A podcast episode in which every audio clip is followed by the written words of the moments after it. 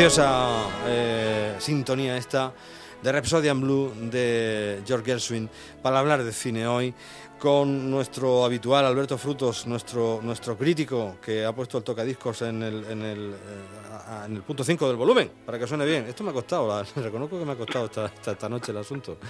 Don Alberto, bienvenido, muy buenas noches. Muy buenas noches. Es por el cambio de horario. Es el cambio de horario este sí que me lleva a mártir. Bueno, pues no tenemos estrenos, todo está parado, vienen por ahí algunas... He estado viendo que está anunciado, pues claro, todo se ha desmontado, ahora habrá que redistribuir títulos y demás, y, estaba anunciada una cosita para el 3 de, de abril eh, con Jesse Eisenberg, eh, que es una cosa así distópica, eh, en la línea de Black Mirror, que ahora mismo no me acuerdo del título, seguramente Vivarium se llama, eso es, Vivarium, sí, que tiene buena pinta, pero no sabemos nada, o sea, de momento estamos viéndolas venir, con lo cual, pues seguimos viendo cine en televisión, cine en casa, no es lo mismo, pero bueno, si falta de pan, pues, pues bueno, son tortas.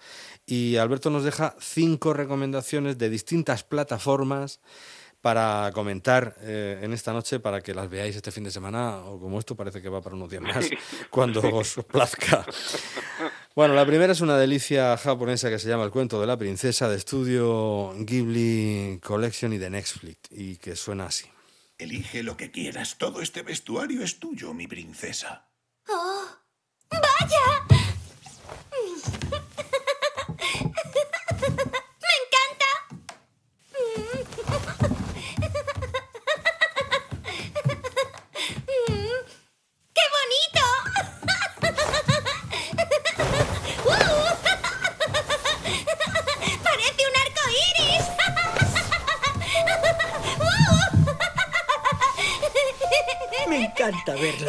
Parece que le ha gustado. Ya te lo dije. Muy bien, pues a partir de hoy viviremos aquí. ¿En esta mansión? Sí.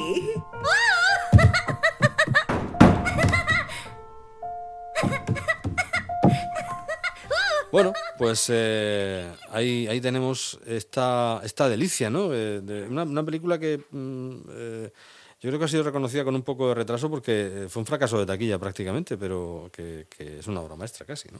Sí, es, bajo mi punto de vista, la última gran obra maestra de, de Estudio Ghibli. Además, eh, la última película que, que, realizó Isao Takahata, que es uno de los grandes genios del estudio, eh, antes de fallecer, es su última película y desde luego es un, legado impresionante. Hablamos del mismo tipo que facturó dos obras maestras de la animación también bajo el paraguas de Ghibli como son La tumba de las luciérnagas y Recuerdos del ayer.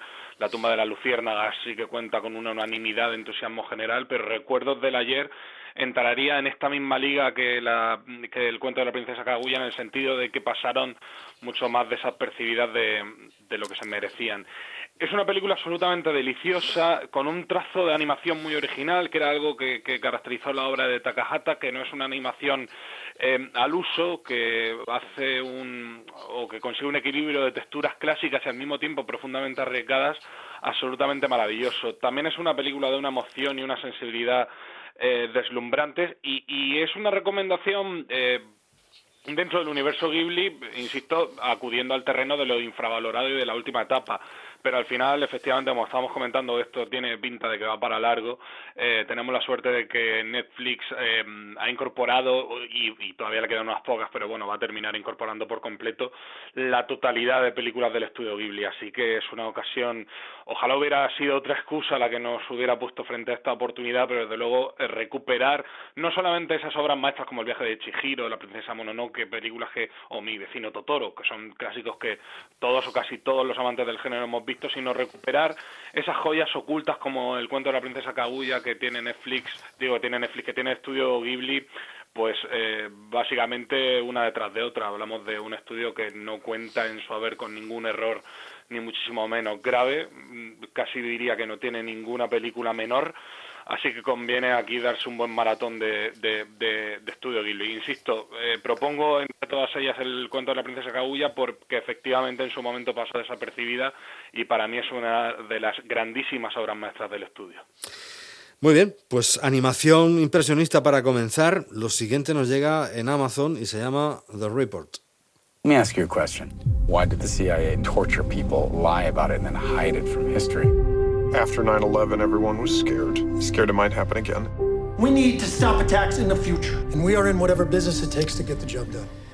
Scott C. Barnes mm, dirige y escribe, Adam Driver, Annette Bening, John Hamm y un montón más eh, protagonizan esta historia eh, que la hemos puesto en inglés por una cuestión evidente, porque el doblaje es infame. Entonces hay que verla en inglés con subtítulos. No es, no, no es un, no me estoy poniendo exquisito que yo no soy de aquellos que dicen no todo el cine en versión original. No, no, no, no. A mí me gusta el cine doblado y reconozco que tenemos dobladores maravillosos. Pero y siempre he dicho cuando me vienen los puristas de la versión original siempre digo pues mm, vete una, vea si puedes verte una, una noche en la ópera en versión original subtitulada a ver cuántas pillas. Pero, en fin, dicho esto, es que el doblaje es infame y te, tenía ganas de preguntarte hace tiempo por qué esto es así en algunas películas de plataforma. No sé si es que los estudios habituales no son los que doblan, están doblando en, Vi- en Vigo, porque hay mucho acento gallego por ahí, que sé que, sé que en Vigo hay estudios también, eh, sé que cuando la gran huelga del doblaje, pues mucho trabajo se derivó allí, pero es, es para vérselo esto, ¿eh? Es principal, principalmente le, le ocurre a Amazon, es, es donde se pueden encontrar estos doblajes. En cualquier caso, creo que se han redoblado todas estas películas o estaban en ello. Ajá. Es cierto que hace nada, de hecho creo que ha sido hoy, ha salido un documento eh, firmado por una nota publicada por casi todas las plataformas diciendo que también se paralizaban todos los trabajos de doblaje de sus películas y series, por lo tanto, eh, todas las cosas nuevas que vayan llegando a las plataformas nos obligarán a usar los subtítulos, que algunos es algo que agradecemos profundamente. En el caso que, que comentábamos de Amazon, que efectivamente fue muy comentado porque el doblaje estaba más allá de lo terrible, era básicamente inadmisible, es porque se encargaban de doblarlo en los Estados Unidos gente de Estados Unidos que estaba estudiando castellano. O sea, Ah. ni siquiera eran eh, personas que manejaran el castellano en su día a día, sino estudiantes del idioma. Por lo tanto, ya no era solamente que el acento era rarísimo, sino que no había ningún tipo de entonación o, o, de energía clave a la hora de, plasmar los diálogos, que era lo que hacía que toda la, todo el doblaje estuviera básicamente eh, fuera plano hasta, como digo, unos niveles inadmisibles. Dicho esto, la película es excelente.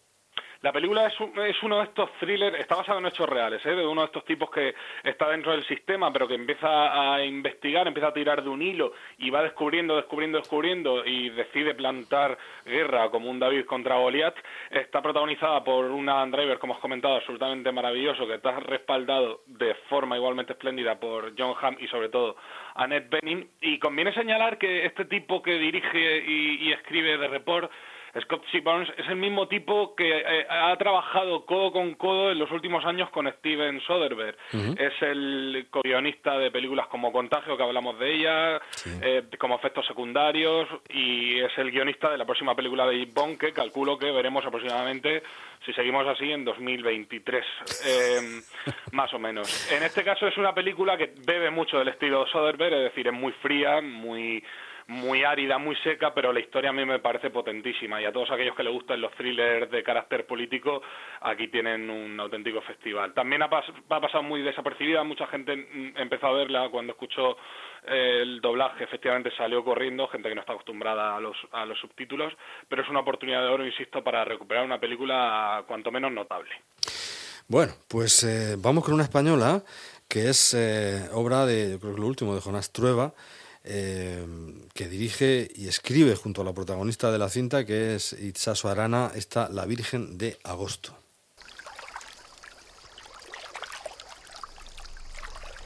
hacerse una persona de verdad. ¿Y te acabas de mudar? Eh, no, bueno, estoy en un piso que me dejó un conocido unos días ahora.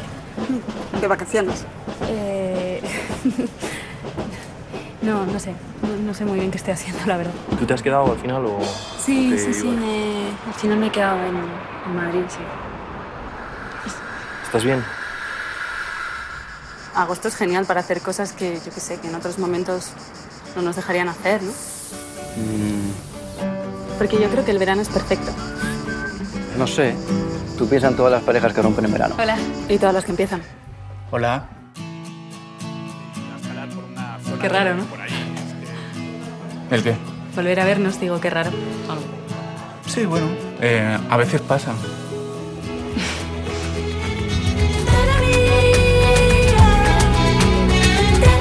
La Virgen de Agosto, cuéntanos. A mí me parece la mejor película de Jonas Trueba. Un, un tipo que me parece que ha ido claramente, o al menos bajo mi punto de vista, de menos a más. A mí su primera película, Todas las canciones hablan de mí, me parece un pelín pedante de más. Los ilusos me pareció que estaba bastante bien. Los exiliados románticos me pareció que estaban muy bien. La Reconquista me pareció una maravilla.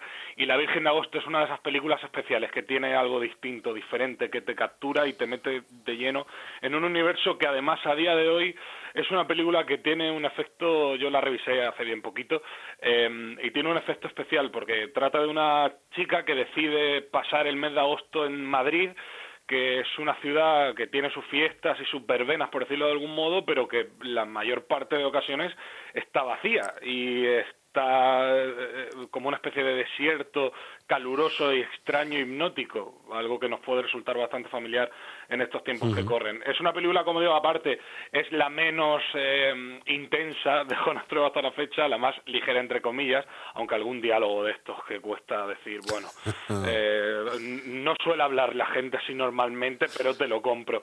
Pero tiene una actriz protagonista maravillosa, Itza Arana, que hace una interpretación absolutamente de, de esas que parece que todo es improvisado. Sí. Y luego, como digo, es una película que tiene una magia, una luz y un, y un brillo especial. Es muy acogedora, es muy atmosférica y a mí me parece, como digo, la mejor película de Jonas Trueba. No se llegó a estrenar, creo recordar, en las carteleras de, de Murcia y de ser así estuvo poquísimo tiempo, así que está recién llegada a, Movistar, si no me equivoco, es una Sí. oportunidad de oro para recuperarla. Perfecto, pues eh, la más ligera de Jonas, fíjate. Hay quien ha querido ver un aire de Romer por ahí también, de Eric Romer. Eh, Sobre todo él.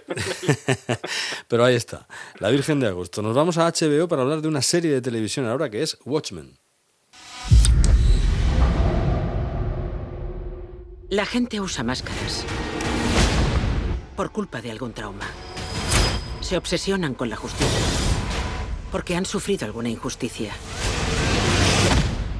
Así que la máscara oculta el dolor. Yo llevo máscara para protegerme. Ya, del dolor.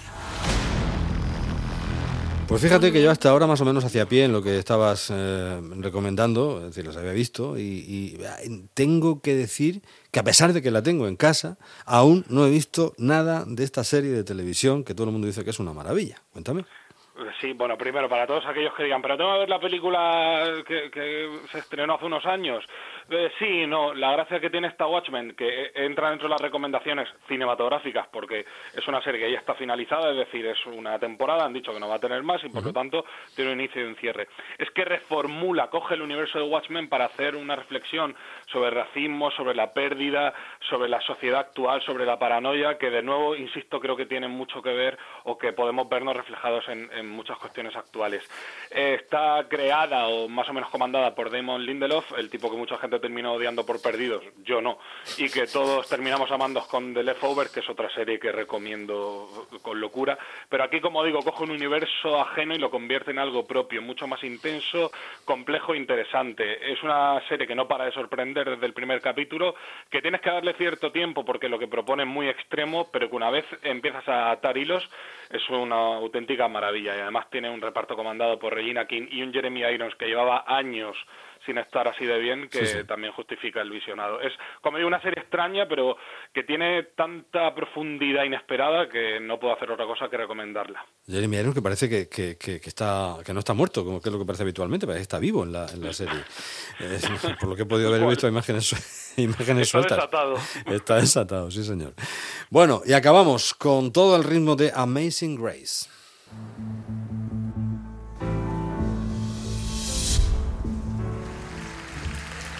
Now, the young lady that we've all been waiting to hear. She can sing anything. Anything. My sister, Miss Aretha Franklin.